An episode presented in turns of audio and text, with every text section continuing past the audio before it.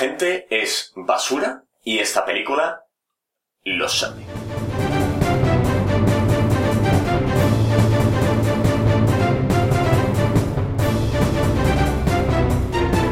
Buenos días, tardes o noches, dependiendo de la hora a la que me estéis escuchando.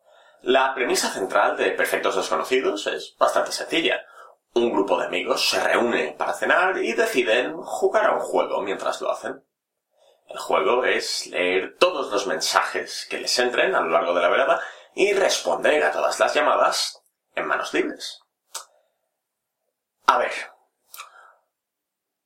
Como un veinteañero, con acceso a Internet, con amigos con acceso a Internet y lo que es más importante, con amigos con una predilección por un humor que rara vez es socialmente aceptable, no me parece un buen juego. Ahí lo dejo. La película se supone que es una queja, entre otras cosas, acerca de lo conectados que estamos todos ahora mismo. También se puede hacer la lectura de cómo no debiéramos dejar a la ligera que agentes del Estado vigilasen nuestras comunicaciones personales, pero no tengo mi gorro de papel albal aquí, así que no vamos a entrar a esto ahora. Estupideces aparte. La trama de la película es sencilla. A medida que la velada va teniendo lugar, descubrimos que la gente es horrible y que confiar en ellos es lo que hacen los idiotas. vale, no, en serio. A medida que la velada va corriendo su curso, descubrimos como, tras años de matrimonio, las relaciones entre todos se han erosionado un poco. No solo entre los matrimonios, sino entre los amigos. Vemos que amigos de toda la vida a veces no se lo cuentan todo porque sus relaciones han evolucionado, tienen vergüenza, hay prejuicios de por medio, o sea, no, no le cuentas que tu novia cree que le cae mal a todos tus amigos, eh, que la niña está en la edad del pavo y que es tremenda.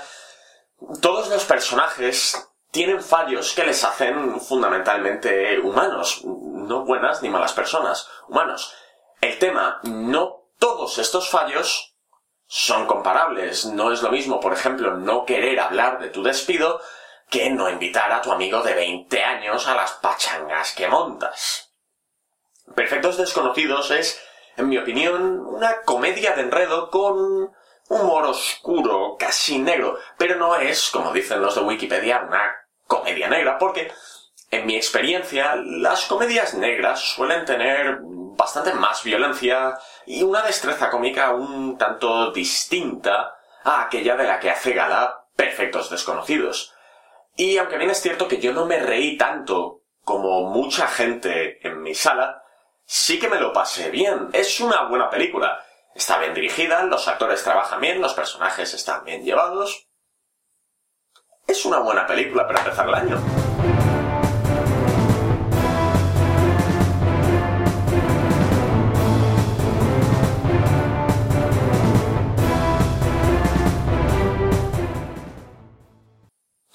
Vale, ahora sí.